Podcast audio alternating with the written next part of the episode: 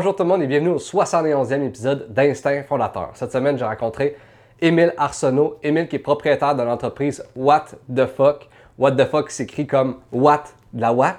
The Fuck, un fuck comme un fuck en Alaska. Donc What the Fuck, c'est une entreprise de linge euh, à saveur humoristique.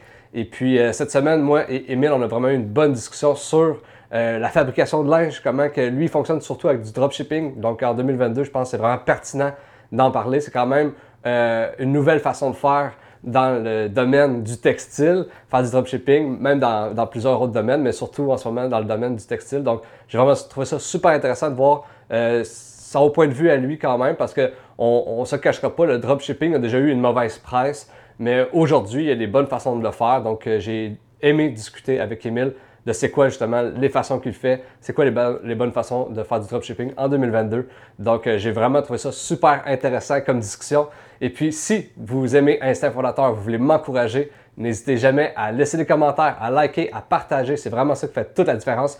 Et surtout, n'oubliez pas de nous écouter sur Apple Podcasts, Spotify et puis sur notre chaîne YouTube Instinct Fondateur. Donc, je vous dis un gros merci d'avance et puis je vous souhaite une très bonne écoute.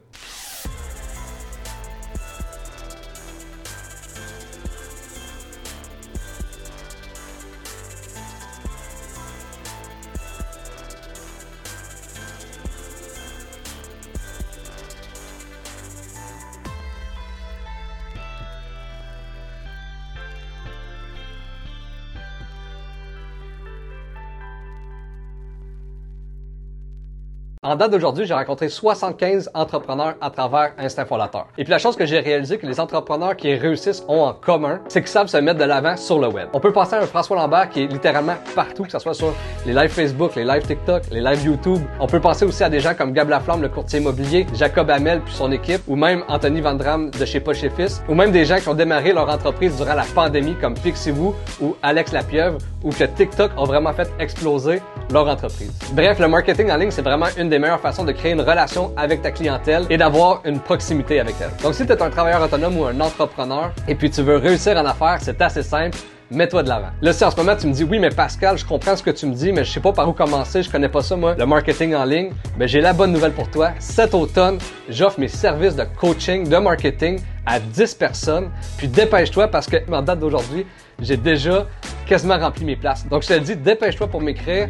Euh, tu peux m'écrire en DM sur Instagram, tu peux m'écrire à contact à commercial ou sinon tu peux aussi remplir mon formulaire que j'ai sur mon Linktree. Donc c'est un rendez-vous et je te laisse sur la magnifique épisode qui s'en vient d'Instinct Fondateur. Salut Emile, un gros merci d'avoir accepté mon invitation à passer à mon podcast. Ça fait plaisir, merci beaucoup de me recevoir. Je suis très content d'être ici. Yes, puis à chaque début de podcast, je demande toujours la même question à mon invité euh, au début, un peu pour apprendre à le connaître, apprendre un peu son parcours. Donc, parle-moi un peu de ton parcours scolaire pour commencer, puis après ça, ton parcours professionnel avant de faire ce que tu fais en ce moment, juste pour qu'on ait une petite idée de, ton parcours. Parfait. Ben en fait, moi, j'ai, tu sais, primaire, secondaire, assez standard. Quoi qu'il y ait secondaire, j'ai fait du sport-études baseball. Donc, tu sais, le matin, on allait à l'école, puis l'après-midi, on allait jouer au baseball toute l'après-midi. Fait que ça faisait qu'il fallait faire l'école deux fois plus vite, si on veut, que, que la normale.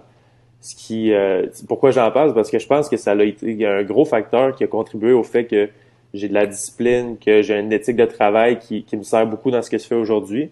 Le fait d'avoir condensé l'école en deux fois plus vite, justement, je trouve que ça m'a aidé grandement. Euh, après cégep standard, université, j'ai un bac en finance, puis j'ai un MBA en, en entrepreneuriat de l'Université Laval, les deux, le bac et le MBA. Ça, c'est mon parcours scolaire. Puis euh, parcours professionnel, écoute, j'ai fait des jobs étudiants un peu comme n'importe qui. Puis euh, avant la pandémie, je travaillais dans une boutique de sport en tant que vendeur, c'est rien de rien d'exceptionnel.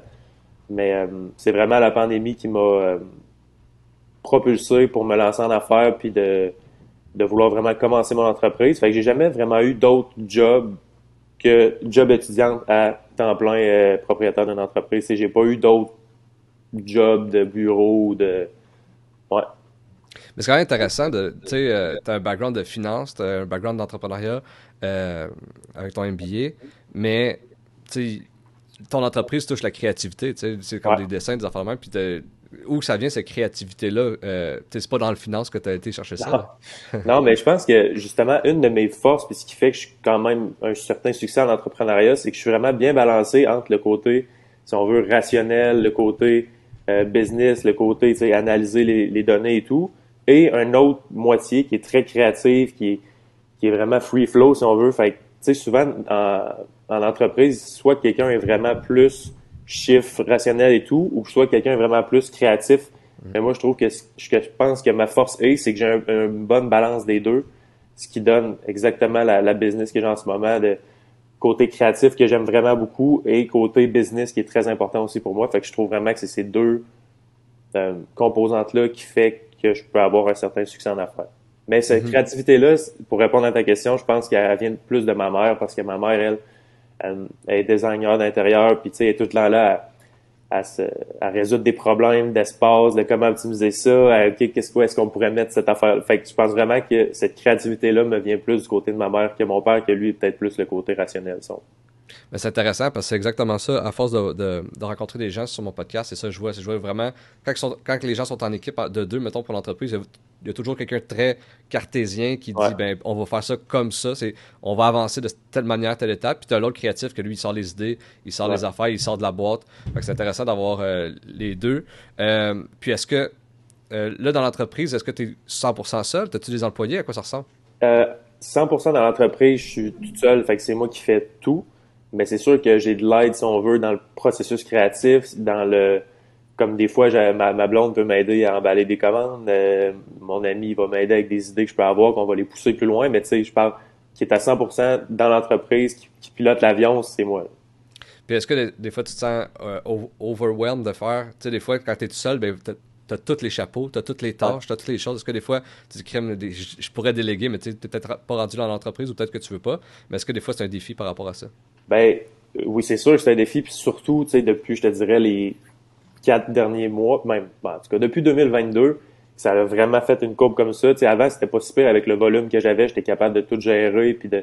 Mais là, vraiment, avec ce volume-là, je, commence à y penser, tu sais, à m'ajouter quelqu'un dans l'équipe pour m'aider parce que, tu sais, je pourrais pas continuer à faire ça comme ça euh, toute ma vie parce que j'aurais, j'aurais juste pas de vie.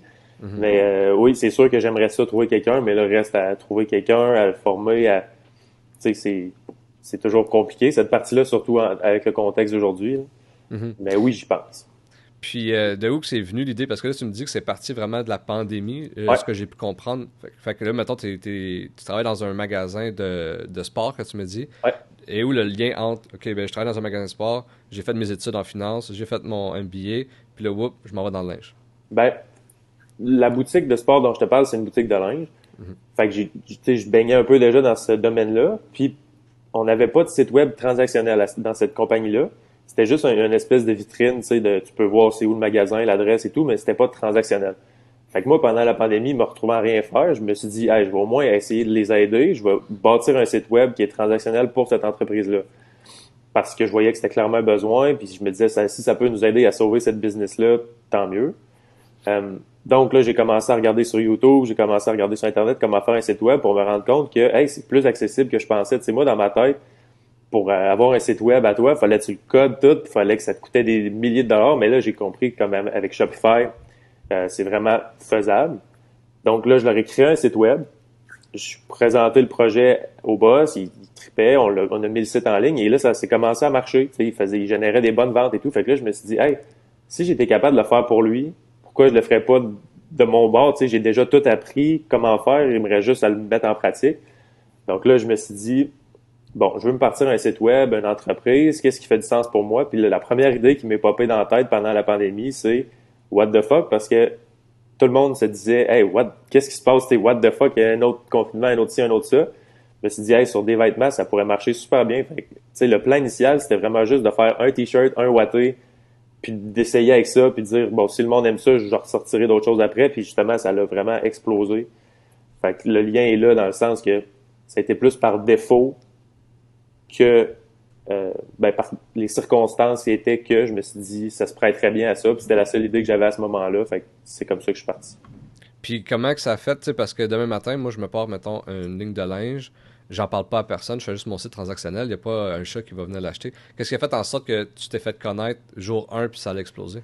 Ben, euh, je te dirais que, ben justement, à force de regarder des vidéos sur YouTube puis de me dire, OK, ça c'est comme on fait un site comme ça, comment on le promote? Tu sais, j'ai comme tout appris comment faire les Facebook Ads. Fait que j'ai investi un petit montant au début en Facebook Ads pour tester justement le marché. Puis c'est là que la réponse a été bonne, puis que j'ai une annonce qui est allée complètement virale. Fait que, sais, ça a été le levier pour me, me propulser de OK, je commence avec peut-être 100 pièces d'annonce, je vois que la réaction est bonne, je réinvestis tout. Tu sais, mettons, je fais 100 pièces, je fais 5 ventes, OK, cet argent-là, je la réinvestis, puis là, ça fait l'effet boule de neige. Puis pendant la pandémie, ben, tout le monde était sur leur téléphone, tout le monde était à la maison. Fait les annonces marchaient super bien. Fait que ça a été ça l'espèce de processus.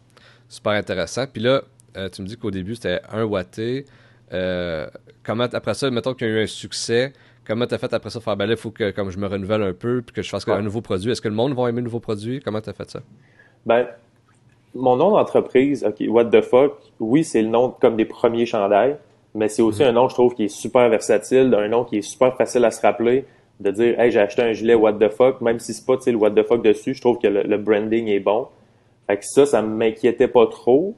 Puis, euh, quand j'ai vu que ça commençait à ralentir justement l'engouement What the fuck, ben là, j'ai pensé à une autre collection qui était Heureux d'être content, qui était quelque chose que je voulais faire depuis longtemps qui, qui en plus a redonné de l'argent à la prévention du suicide. Puis je me suis dit, hey, au lieu de me repartir à une autre compagnie pour faire heureux d'être content, par exemple, ben je vais l'intégrer à What the fuck, je vais voir comment que le monde réagisse. Ça me permet en même temps de tester avec une audience que j'ai déjà, si ça, ça pourrait marcher. Fait ça a été comme ça, puis là, après ça, hey, heureux d'être content, c'était le fun, je vais en sortir un autre, je vais en sortir un autre, puis là, c'est rendu que le monde y attend que j'en sorte d'autres, puis tu sais, c'est aux 3-4 jours des nouveaux, puis tout. Fait que c'est comme ça que ça s'est fait. Là. le, premier, ça a été vraiment heureux d'être content comme test, ça a bien marché, j'ai continué. Puis là, euh, ça, ça, mettons, c'est en début de pandémie, fait qu'on est en 2020. Là, aujourd'hui, on est en 2022. C'est quoi la progression? Parce que là, tu me dis tu as eu une grosse été. C'est quoi, selon toi, qui a fait en sorte que cet été, ça a explosé comme ça? Ben, je te dirais que en 2020, 2021, je, commençais à mouiller, je commençais à faire des tests. Je, savais pas tout, là, puis je sais pas, je sais encore pas tout, mais aujourd'hui, on dirait qu'avec les connaissances que j'ai, avec le recul que j'ai, j'ai vraiment un système qui me permet justement d'acquérir des clients, qui me permet de faire des ventes régulières. Fait que c'est cette espèce de recette-là, je te dirais, qui, qui a propulsé le, succès parce que, tu sais, mon audience grossit, mes achats répétés grossissent. Fait que c'est juste l'effet boule de neige qui fait que ça grossit, grossit, grossit. Puis là, à un moment donné, c'est ça, c'est exponentiel. Puis je pense que j'ai pogné cette espèce de courbe-là en début d'été cet été. Mm-hmm. Puis tu sais, t'es, es surtout sur moi, je t'ai connu euh, avec euh, TikTok. Fait que, Tu me dis que tu as commencé avec des Facebook ads. Mais là, euh, TikTok, c'est une machine incroyable. Comment comment tu as vu la progression depuis que tu es sur TikTok? As-tu vu, à, cause, j'ai rencontré François Lambert dernièrement, puis lui, il me dit que c'est vraiment un game changer. Tu sais, François Lambert, il est en live sur Facebook, il, est sur Instagram, il est sur LinkedIn, il est partout. Mais il dit, depuis que je suis sur TikTok, mes ventes ont triplé. Ouais, ben c'est TikTok pour une entreprise, une petite entreprise surtout, c'est magique parce que ça te donne une espèce d'avantage concurrentiel que tu pouvais pas avoir avant. Tu sais, maintenant, tu peux connecter vraiment avec ton audience. Ils, ont le visage de l'entreprise. Ils, voient ce que tu fais au quotidien. Ils comprennent. Tu sais, je veux dire, une entreprise comme Coca-Cola sur TikTok, oui, OK, c'est le fun, mais ils n'auront jamais la même euh, relation de proximité avec leur monde que ça donne à une petite entreprise qui sont pas beaucoup, puis que, tu sais, ils mm-hmm. prennent le temps à chaque jour de faire des vidéos pour expliquer, OK, là, je voudrais créer un nouveau produit, je vous montre mon, mon raisonnement, c'est vraiment, ça crée un attachement fort à la marque puis à du monde. Puis en plus, ça permet d'avoir un reach organique incroyable sans payer. Fait c'est comme la, les deux les deux trucs qui font que ça c'est parfait. 100%, 100%. Puis tu sais, c'est ça aussi, comme tu dis, c'est de documenter les petites entreprises, c'est de documenter, se mettre de l'avant.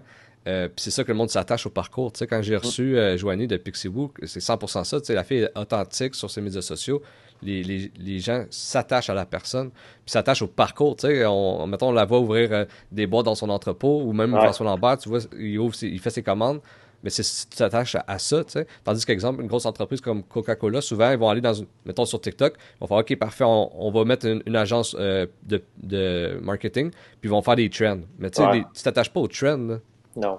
Ou ils vont payer des influenceurs comme exemple Addison Ray ou des trucs de même qui, ça, ça crée une espèce de faux. Euh, ils font comme pour le faire plus que par plaisir de le faire, puis parce qu'ils veulent le faire. Ils le font parce qu'ils sont obligés un peu, ces grosses compagnies-là, j'ai l'impression, s'ils veulent rester relevant puis rester dans l'œil du monde.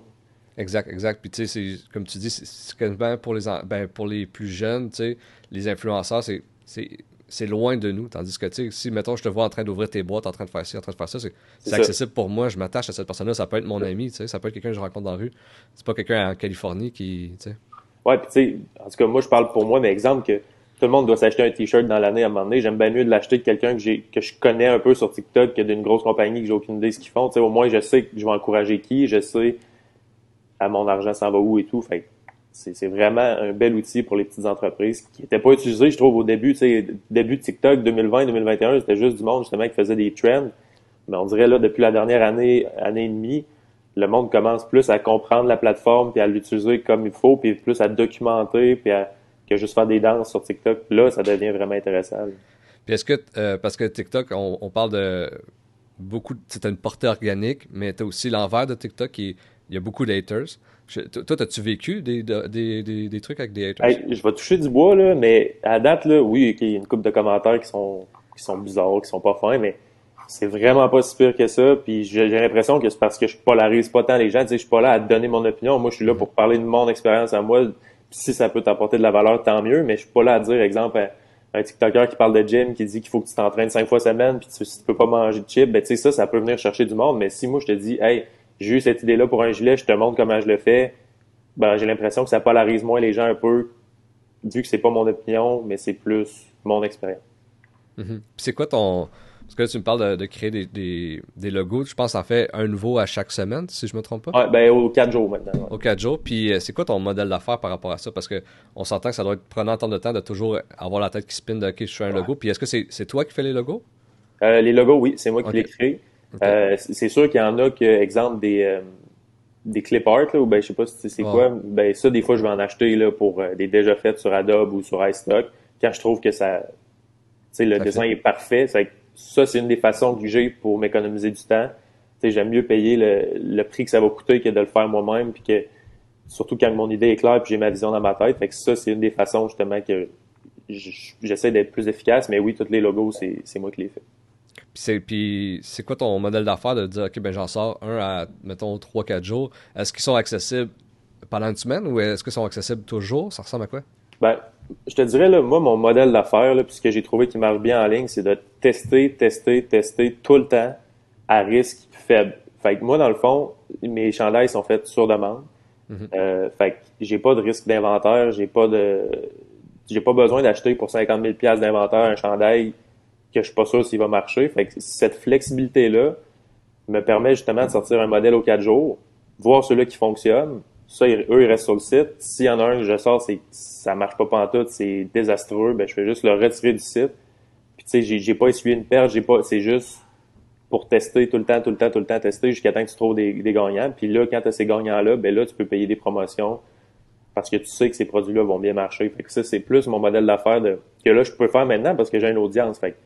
Avant, je pouvais pas, là, mais maintenant, vu que j'ai euh, j'ai 24 000 abonnés sur Facebook, ben, je sais que si je sors un chandail et les réactions sont bonnes, ben, je sais que quand je vais payer des annonces, ils vont bien fonctionner. Tu comprends? moi, mon modèle d'affaires, c'est vraiment toujours tester, tester, tester, te mettre dans une situation zéro risque, puis trouver des gagnants, des winners. Puis t'es-tu, en ce moment, t'es-tu en dropshipping ou t'es, euh, t'as un entrepôt? Ça ressemble à quoi? Oui, c'est en, en, dropshipping que je le fais, justement parce que la game en ligne, c'est tellement difficile, c'est tellement compétitif, que c'est un modèle d'affaires qui me permet, d'un, d'apporter plus de valeur à mes clients parce que moi, mon but dans la vie, c'est de faire des chandails qui sont faits pour, pour mes clients, pour les faire rire eux.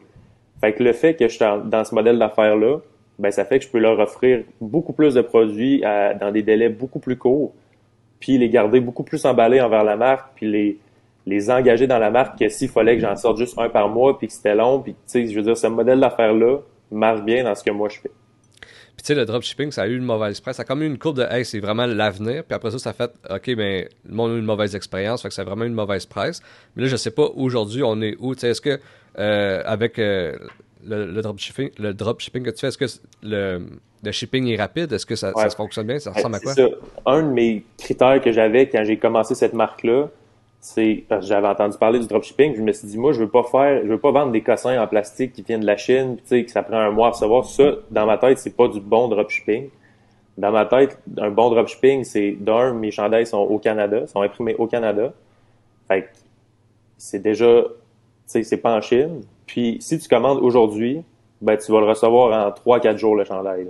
Ouvrable, on s'entend, mettons 5 à 8 jours complet. Fait c'est une livraison qui est à peu près standard comme toutes les autres compagnies. C'est super rapide. Ça part du Canada, fait que t'as jamais de frais de douane. Euh, fait que moi, c'est une façon, tu sais, vu que c'est au Canada, il y a une espèce de contrôle qualité qui est meilleur, je trouve. Fait que moi, c'est vraiment la façon que j'ai trouvé que, qui fonctionne super bien, puis que c'est pas un scam, puis que ça part pas de la Chine, puis que ça arrive pas par bateau. Fait que, tu sais, moi, c'est, pas ça, c'est pas des chandails qui partent de, de loin. T'as-tu eu un, backlash de ça? Parce qu'on dirait, moi, j'entends dropshipping, puis tout ça, je fais, ah, ben, ben mais, mais, comme tu dis, comme tu l'as expliqué, puis c'est aussi l'avenir, parce que, tu sais, c'est bien plus viable, comme tu dis, de faire ça comme ça. Mais est-ce que tu as eu un backlash ou une mauvaise presse par rapport à ça ou c'est jamais arrivé? Pas, pas vraiment, non, parce que comme je te dis, les produits que je vends sont de qualité très correcte. Puis, euh, c'est. Admettons que tu me compares moi, OK, qui a ce modèle d'affaires-là, à une autre compagnie de vêtements qui fait à peu près la même chose. Là. Euh, ça a-tu bugué? Non, non, je t'entends. OK. Euh, c'est ça. Admettons que tu me compares entre moi, puis une autre compagnie qui fait la même chose, mais de façon standard. Mais ils pourront jamais rivaliser contre mon modèle d'affaires parce que moi, je suis là, je sors des modèles à chaque quatre jours. Euh, mon client est toujours emballé, j'ai zéro risque d'inventaire. Fait que tout l'argent que je, fais, je peux la réinvestir en publicité. Fait que tu me vois beaucoup plus souvent qu'une autre entreprise. C'est juste quand tu compares les deux modèles d'affaires, c'est sûr que c'est lui qui va être gagnant si ton exécution est bonne puis que ton produit est bon. Mm-hmm. Puis, euh, mettons, durant les deux dernières années, as-tu vécu des défis euh, durant ta, progression? Y a-tu des affaires que tu as faites comme, comme ça, je l'aurais fait différemment ou ça? Euh? Euh, ben, j'aurais commencé à bâtir une audience beaucoup plus rapidement. Tu sais, moi, dans ma tête, What the fuck, c'était tellement éphémère, si on veut, que je me disais, j'avais pas ce, ce réflexe-là dans ma tête au début de me dire, hey, ça peut être plus gros que juste What the fuck. Tu sais, je commençais, je me disais, va vendre deux, trois gilets, ça va être le fun, puis je vais passer à d'autres choses, mais, fait je, gérais cette entreprise-là un peu à court terme, en jouant le court terme plutôt que jouer le long terme. Puis là, c'est vraiment ce que je fais, sais, je focus sur la relation avec le client, la, valeur dans le temps du client, de me dire, OK, c'est pas grave s'il achète pas aujourd'hui, s'il achète dans un mois, puis il achète dans un an, c'est plus cette vision-là à long terme que moi j'ai en ce moment, que j'aurais aimé avoir plus tôt, mais ça fait partie de mon apprentissage, puis je le regrette pas.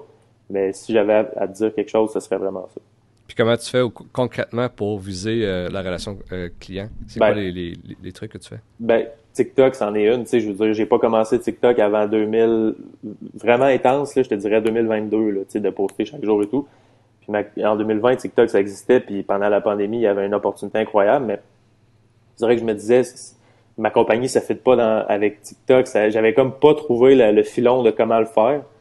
Mais là, maintenant, c'est vraiment, cette relation-là, puis de pas faire des posts sur Instagram ou Facebook qui sont juste pour promouvoir, mais de faire des posts pour les, faire rire le monde, pour les engager, pour vraiment créer cette communauté-là. C'est ça que je faisais pas il y a un an ou deux. Ouais, exact, exact, parce que la réalité, c'est qu'un un consommateur, des fois, il va te voir pendant deux ans, puis il va te voir en ligne, puis il va aimer consommer ton contenu gratuitement, puis il va faire, ah, c'est bon. Puis là, oups, tout d'un coup, il va décider d'acheter parce que, je sais pas, euh, c'est la fête à sa mère, puis il veut y acheter un, chandail, puis là, il aime la qualité, puis là, ça va peut-être devenir un client à vie, tu sais. c'est ça, ça, ça, la force, je pense, des médias sociaux puis la création de contenu, c'est tellement... Euh, ça n'a pas de limite, là, tu sais, c'est pas juste un one take, là, ça peut être à vie, là. Ouais. Puis, euh, dis-moi donc, c'est quoi, où tu vois ton entreprise, mettons, dans les prochaines années? Est-ce que tu penses rester dans le linge? Est-ce que tu penses te diversifier? À quoi ça pourrait ressembler, mettons, dans, dans 5-10 ans? Euh, c'est sûr que j'aimerais ça rester dans le linge parce que là, la recette que j'ai là fonctionne très bien. Euh, j'ai un peu cette mentalité-là de me dire si c'est pas brisé, tu répare-le pas, si on veut. Mais c'est sûr que je veux tout le temps innover puis tout le temps trouver d'autres choses. Puis quelque chose que j'aimerais vraiment faire avec What the Fuck, c'est de créer un produit qui se, qui se consomme ou qui se, qui se mange ou qui se boit comme une boisson, une, barre de chocolat, tu sais, peu importe, quelque chose parce que je trouve que le, le, le Québec, c'est tellement un marché qui est petit, qui est niché, que avoir un produit comme un t-shirt, c'est le fun, mais le volume est peut-être pas assez gros versus un produit qui se consomme comme de la bière que le monde peut racheter à chaque semaine, tu sais. Fait le produit qui se consomme vient compenser avec les achats répétés le petit volume de personnes qu'on est aujourd'hui. Mais avant de faire ça, j'aimerais bâtir encore plus mon audience pour que quand, exemple, j'annonce, hey, on a sorti une, boisson, il est disponible dans les dépanneurs, ben qu'il y ait déjà une audience de monde qui, qui aille l'acheter. Puis tu sais, je trouve pas que je suis rendu à ce niveau-là encore, mais c'est vraiment quelque chose dans les prochaines années que j'aimerais développer. Puis est-ce que tu aimerais ça développer un marché, mettons, anglophone, ou tu me parles que le marché québécois, il, est petit, est-ce que tu aimerais ça développer la France? Parce qu'en ce moment, tes jeux de mots fitteraient en France, là, par exemple. Ouais, euh, ben, j'ai déjà vendu en France. on a vendu dans 32 pays à date via Facebook, ça, mais tu sais, on dirait que au début, début de What the fuck, moi, je visais le plus gros marché possible. Justement, je pensais un peu comme ça, de me dire, hey, Canada, français, euh, Suisse, Belgique, tu sais, tous ces pays-là qui parlent français, ils vont en acheter. Mais la réalité, c'est que pour que quelqu'un prenne sa carte de crédit puis qu'il soit emballé d'acheter quelque chose, il faut qu'il y ait un lien fort dans la culture ou qu'il y ait une émotion forte qui soit créée. Puis, exemple, un Yes No Toaster en France, tu sais, c'est pas les mêmes insides. Moi, j'habite au Québec, tu sais, c'est le marché que je connais, puis c'est pour ça que je fais ça ici. Si j'habitais en France, je ferais la même chose, mais en France. Mais l'avantage de ma compagnie, c'est d'être incrusté dans la culture, de bien comprendre les gens, puis d'appliquer ça à d'autres marchés. C'est beaucoup plus difficile. Puis c'est, euh, en France, tu t'attaques à un monstre que, tu peux pas juste arriver avec des annonces Facebook puis penser que ça va fonctionner. sais, oui, ça le marche un peu, mais jamais un volume qui est assez intéressant ou assez rentable pour vraiment investir là-bas. Mm-hmm. Je trouve ça intéressant parce que j'avais l'année passée, j'avais rencontré Anthony de Poche et Fils, puis c'est exactement ça qu'il me disait. il disait que euh, pour créer, mettons, une entreprise qui vend en France, il aurait fallu qu'il s'établisse un Poche et Fils en France, puis que qui comprennent la culture de la France. Puis là, là, là il y aurait des insights. Parce que tu sais, c'est un peu le, même modèle que eux ont, ont, des insights québécois, mettons, mais là, tu veux des insights, mettons, euh, français. Fait que je comprends ce que tu veux dire. Il faut vraiment que tu t'imprègnes de la culture. C'est ça. Puis c'est quelque chose que tu peux faire, mais si je le faisais, je le ferais sous un autre nom, je pense totalement, parce que là, ça viendrait dénaturer ma compagnie. Tu sais, je veux dire, quand tu essaies de plaire à tout le monde, tu plais à personne en même temps. Fait que, tu sais, j'aime mieux être nicher ici, puis vraiment bien connaître mon client, puis vraiment bien connaître ce qui, les allume, que d'essayer de sortir un produit générique, puis que finalement personne l'achète parce que ça n'a pas suscité une émission, euh, émotion assez forte chez personne. Puis as-tu un moment que tu as, découvert ça? Parce que tu sais, souvent quand on part en affaires, on dit OK, moi je vise tout le monde, parce que je veux faire le plus de ventes possible. Puis c'est ça que tu me dis un peu au début, c'est un peu ta, vision que tu avais. Euh, y a-tu un moment charnière, tu as fait OK, non, euh, je veux me préciser, puis aussi, est-ce que tu as vu une grosse différence à partir de ce jour-là? Euh, je te dirais, là, depuis que j'ai sorti Heureux d'être content, la, première nouvelle collection de What the Fuck, c'est là que j'ai vraiment compris le switch de OK, parce que là, ça, ça a eu. Je l'ai même pas essayé en Europe. C'est là que j'ai comme. Avant, toutes mes annonces étaient setupées par défaut que c'était Canada, France, Suisse, Belgique, exemple, What the Fuck. ça, j'en ai vendu en, en Europe, ça a marché. Mais heureux d'être content, je me suis dit, hey, je l'essayerai même pas en Europe. Je vais juste essayer d'annoncer au Canada. Puis là, j'ai vu mon retour sur investissement qui était beaucoup plus haut fait, je voyais que l'Europe mangeait une grosse partie de mon budget sans même que je le savais. T'sais, moi, je pensais que ma performance était ça. Mais là, quand j'ai enlevé l'Europe et que je focusais juste ici, ben là, mon, mon chiffre d'affaires a doublé quasiment. Fait que là, je me suis dit, OK, c'est là que j'ai fait le switch de me dire, OK, je vais faire des chandails pour le monde d'ici. Je vais jouer le long game. Puis je vais miser sur les achats répétés du monde dans le futur. Mm-hmm. Puis tantôt, euh, puis j'aimerais ça savoir, parce que là, le monde du linge, on s'entend, c'est quand même dans très compétitif, puis ça, ça existe depuis euh, la nuit des temps. Comment tu fais pour te démarquer de un, puis sortir ton épingle du jeu? Parce que, tu sais, demain matin, je vais au Walmart, je jette un chandail, ou tu sais, ou whatever. Fait que, justement, c'est tellement accessible. Comment qu'en 2020, 2022, tu, tu réussis, là, tu sais? Ben, de un, c'est de comprendre la game des réseaux sociaux, comprendre que c'est une game de volume aussi comprendre que le nombre de personnes qui voient ton chandail est relié à ton revenu 100%, tu sais, je veux dire.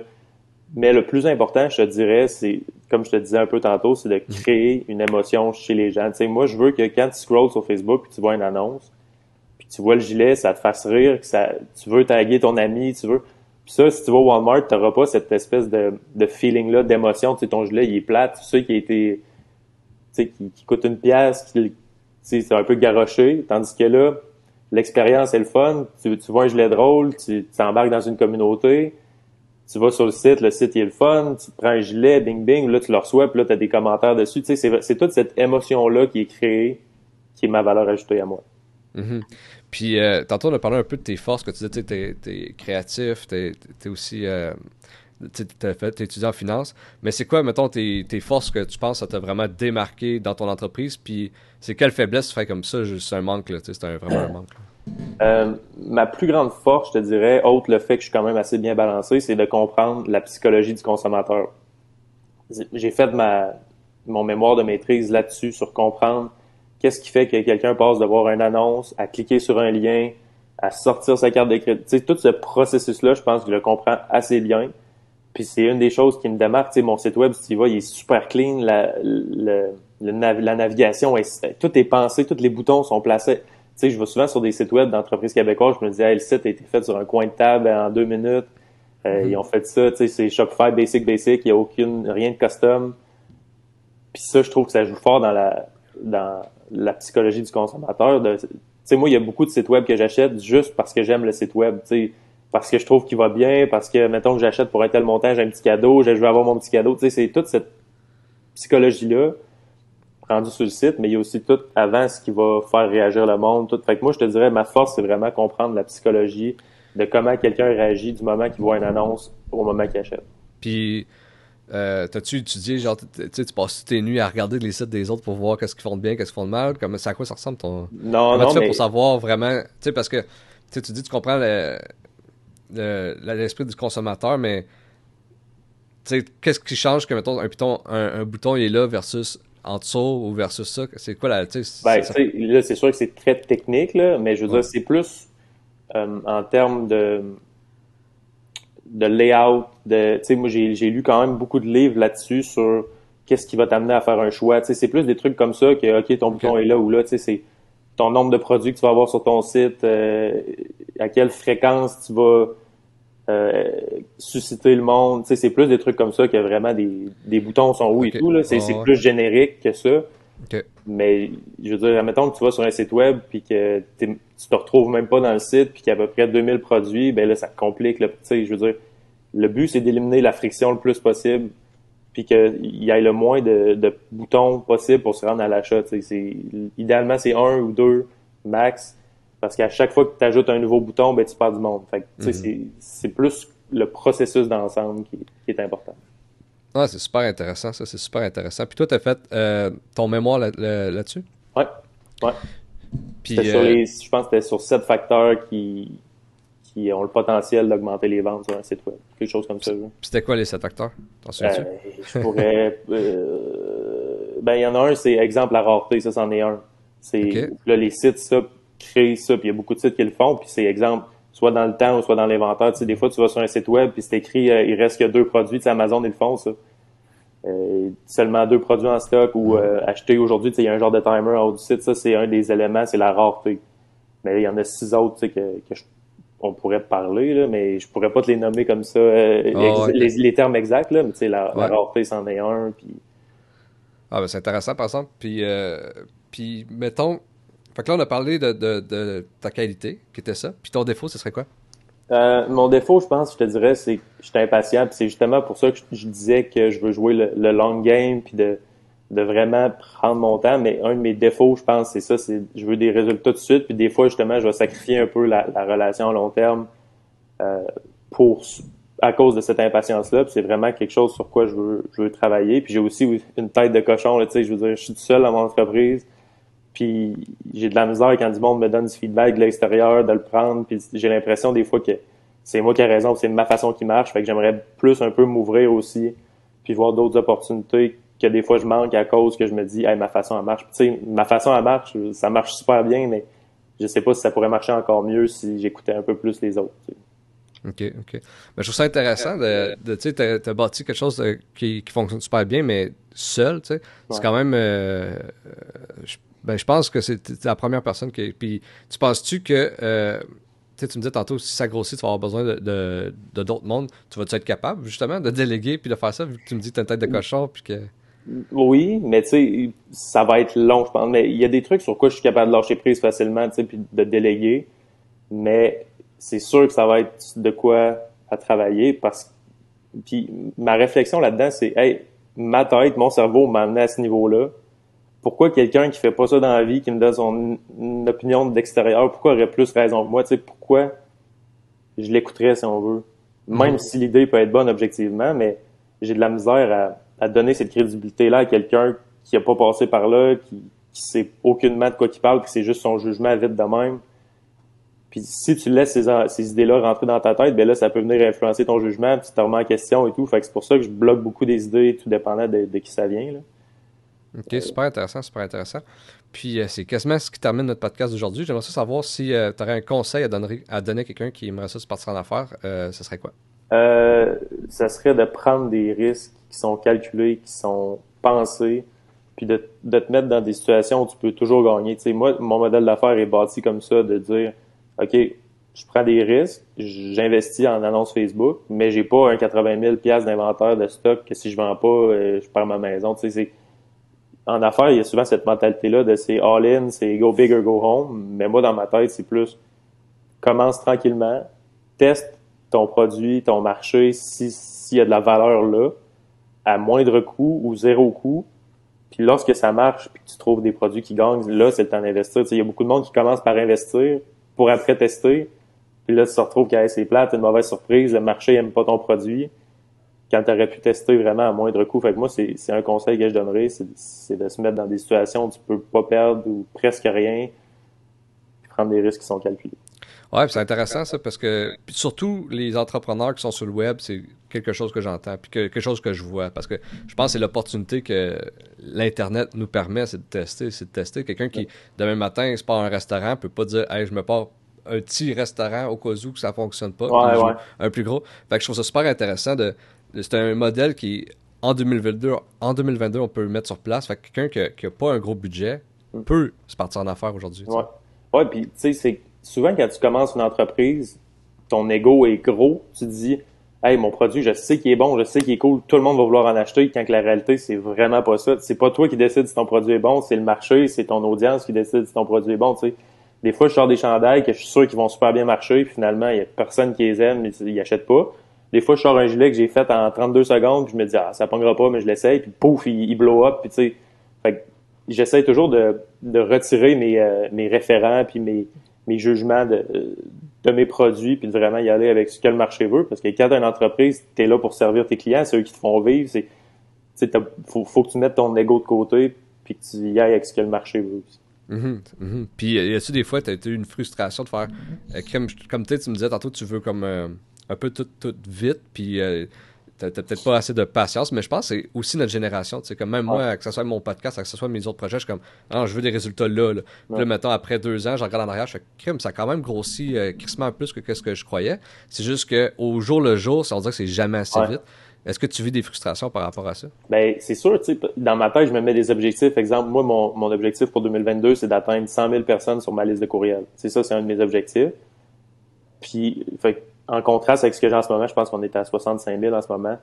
je suis quand même encore loin, mais si tu disais au Émile de 2020, hey, dans, dans deux ans, tu vas avoir 65 000 personnes sur ta liste de courriel, je t'aurais jamais cru, j'aurais dit, hey, comment, je, comment je vais faire ça, puis tout. Fait tu sais, c'est, c'est toujours à regarder vers l'avant, mais jamais oublier aussi toute la progression qui s'est faite là, parce que on dirait que dès que tu atteins un niveau, c'est pris pour acquis, puis c'est le nouveau normal.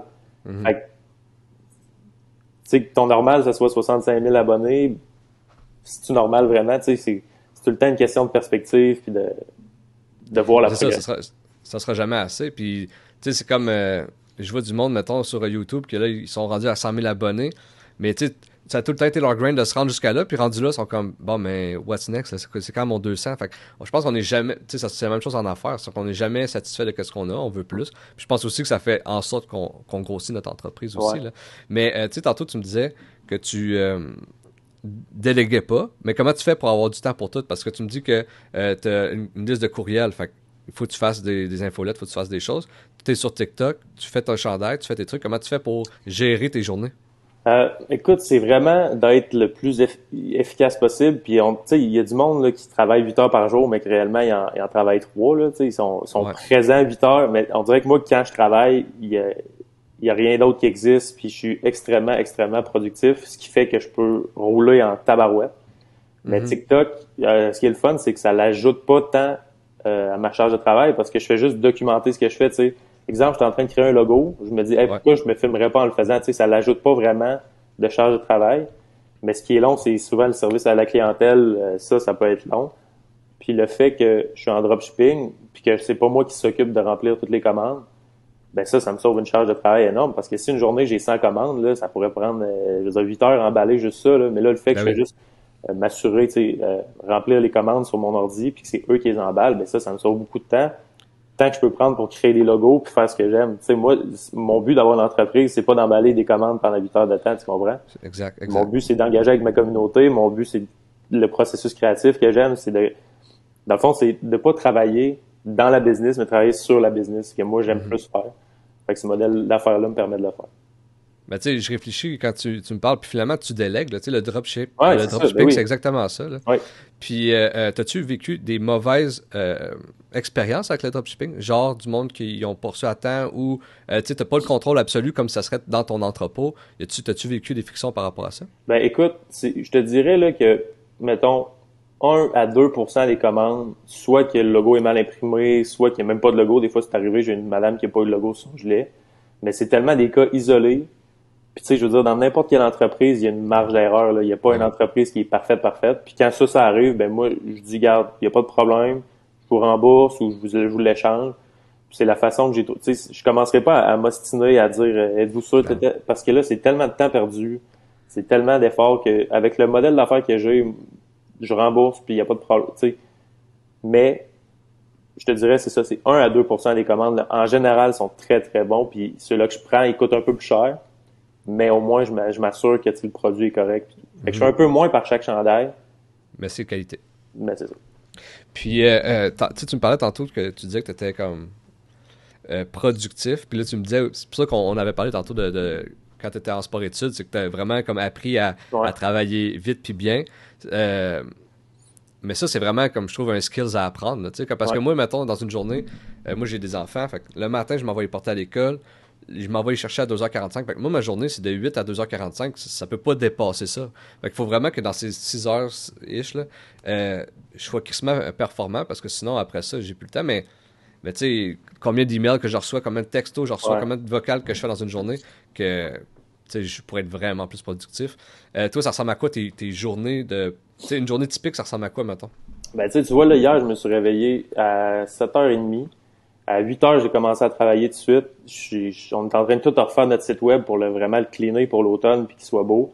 Fait que j'ai travaillé là-dessus de 8 à midi, je pense, non-stop. Puis là, moi, après des bursts de 3-4 heures, ça me prend une pause. Sinon, justement, je suis pas capable de garder ce rythme-là. Fait après 3-4 heures, j'étais allé dehors, j'étais allé m'entraîner. Pendant une heure, je suis revenu, j'ai pris ma douche. Là, j'ai filmé des TikTok parce que c'est moins... euh, dans le fond, tout mon gros travail que j'ai à faire, de réflexion et tout, je le fais tout le temps le matin parce que c'est là que je suis le plus primé, le plus prêt.